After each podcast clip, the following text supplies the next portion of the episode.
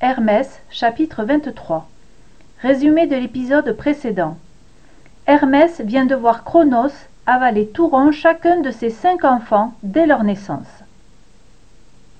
La nuit où Rhea accoucha de son sixième bébé, Hermès était toujours caché dans la chambre, derrière le rideau. Des cris sonores retentirent. L'enfant venait de naître et il avait de la voix. En entendant les hurlements du bébé, Cronos avait accouru. Passe-le-moi, exigea-t-il de sa femme. Tout de suite, tout de suite, je le prépare, répondit-elle en s'activant sur le bébé. Elle tournait le dos à Cronos, qui attendait, impatient qu'elle ait fini d'habiller l'enfant. Allez, tu n'as pas besoin de lui mettre ses habits. Donne-le-moi comme ça, enrageait-il. Mais Rhea continuait d'emmailloter ce que Cronos prenait pour le bébé. Hermès se pencha pour regarder l'enfant. Il eut la surprise de voir, au lieu d'un petit visage, un morceau de rocher. En réalité, la déesse avait dissimulé le nouveau-né sous ses jupes et emmitouflait à sa place une grosse pierre. Dans son impatience, Cronos ne s'aperçut même pas de la tromperie. Lorsqu'elle lui tendit la pierre, il l'avala tout rond. Au fait, demanda-t-il à Rhea avant de quitter la pièce, il s'appelait comment celui-ci? Il s'appelle Zeus, répondit Rhea. À ces mots, Hermès bondit de joie. Il venait d'assister à la naissance de son propre père.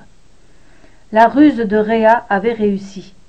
Aussitôt la déesse se glissa dans la nuit, portant son bébé dissimulé dans les plis de sa robe. Elle alla discrètement frapper à la porte de Gaïa, la terre-mère. C'était elle qui lui avait suggéré la manière de sauver le bébé. Rhea embrassa tendrement son bébé et lui dit Tu auras un destin de roi, mon fils. Adieu. Puis elle le confia à Gaïa. Le bébé regarda sa grand-mère.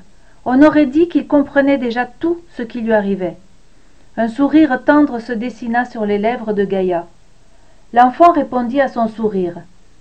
Allons, ne perdons pas de temps, murmura-t-elle. Je vais t'emmener à l'abri de l'appétit de ton père. Et elle partit dans l'obscurité, serrant Zeus dans ses bras.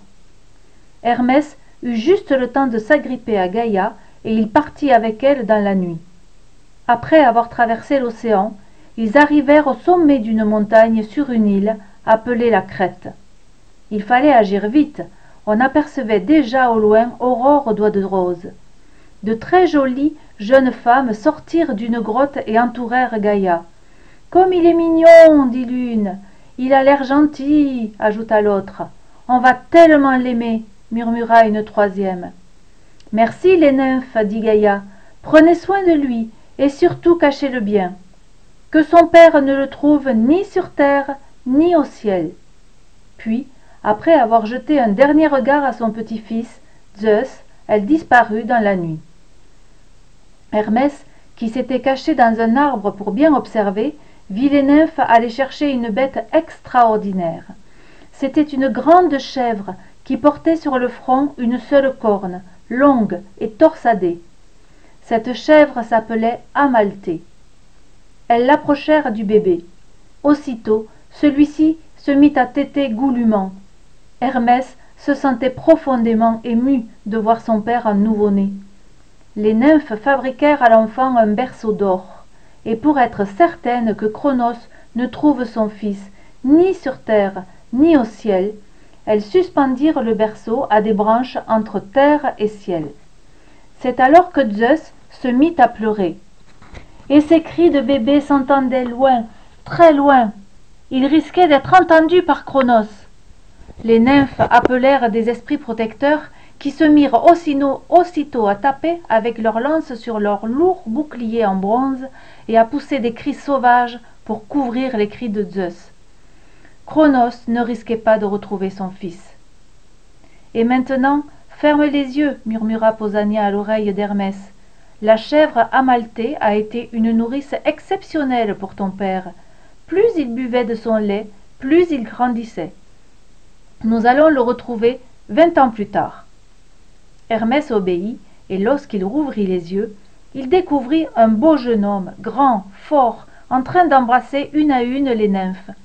C'était Zeus qui quittait celle qu'il avait élevée avec tant d'attention. lorsqu'il fit ses adieux à la chèvre amalthée qui l'avait si bien nourri zeus lui offrit une corne magique. C'était une corne qui ressemblait à celle que la chèvre portait sur le front prends cette corne amalthée ma bonne nourrice lui dit le jeune homme. Elle sera toujours pleine de fruits délicieux de fleurs parfumées et de toutes les bonnes choses que tu as envie de manger. Ainsi avec cette corne d'abondance tu ne manqueras jamais de rien comme moi je n'ai jamais manqué de rien en ta compagnie. Puis zeus rejoignit les bergers sur le mont ida. Là il se mêla à eux et commença sa vie d'adulte. Hermès était ravi d'avoir assisté à l'enfance de son père mais il ne comprenait toujours pas ce qui avait pu faire si peur à Estia. Qu'y avait-il dans cette enfance de si terrible? Tu comprendras plus tard ce que ta tante Estia n'a pas osé te raconter, lui dit Posania. Il est grand temps pour toi de rentrer sur l'Olympe. Ton frère Héphaïstos a besoin de toi. Tu reviendras dans le passé de ton père une autre fois. Je t'attendrai. Va maintenant. À suivre.